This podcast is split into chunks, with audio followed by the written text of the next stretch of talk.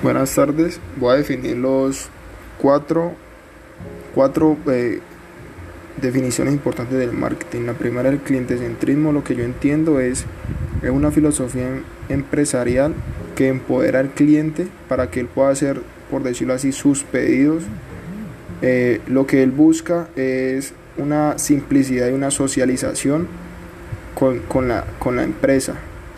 Y lo único bueno de, de, de, esto es que el cliente también puede manifestarse a través de, puede hacer, puede hacer entender su voz y su, su pensamiento a través de redes sociales o digitalización o con la misma empresa directamente. El otro término es la fidelización. Eso es eh, el objetivo que tiene el marketing y las ventas con un consumidor para que pueda adquirir eh, nuevos productos o servicios que sigan comprando y se convierta en un cliente habitual. Eh, la idea del de, marketing con esta definición es que el cliente nunca busque otra empresa sino siempre la misma. Eso se le llama fidelización.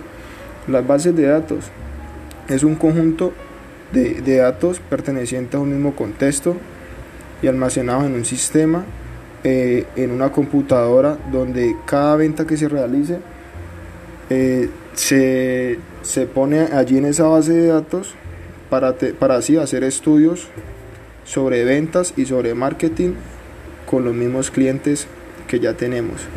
El CRM, eh, esta ya es como algo más avanzado. Lo que entiendo yo es que la empresa tiene como un software donde adquieren todas las bases de datos y lo que ellos quieren hacer con esos datos es que a la hora de, de, de, trabajar, a todas estén trabajando con información actualizada de clientes y las interacciones que quiere la empresa, promociones y todo lo que la empresa puede ofrecerle al cliente.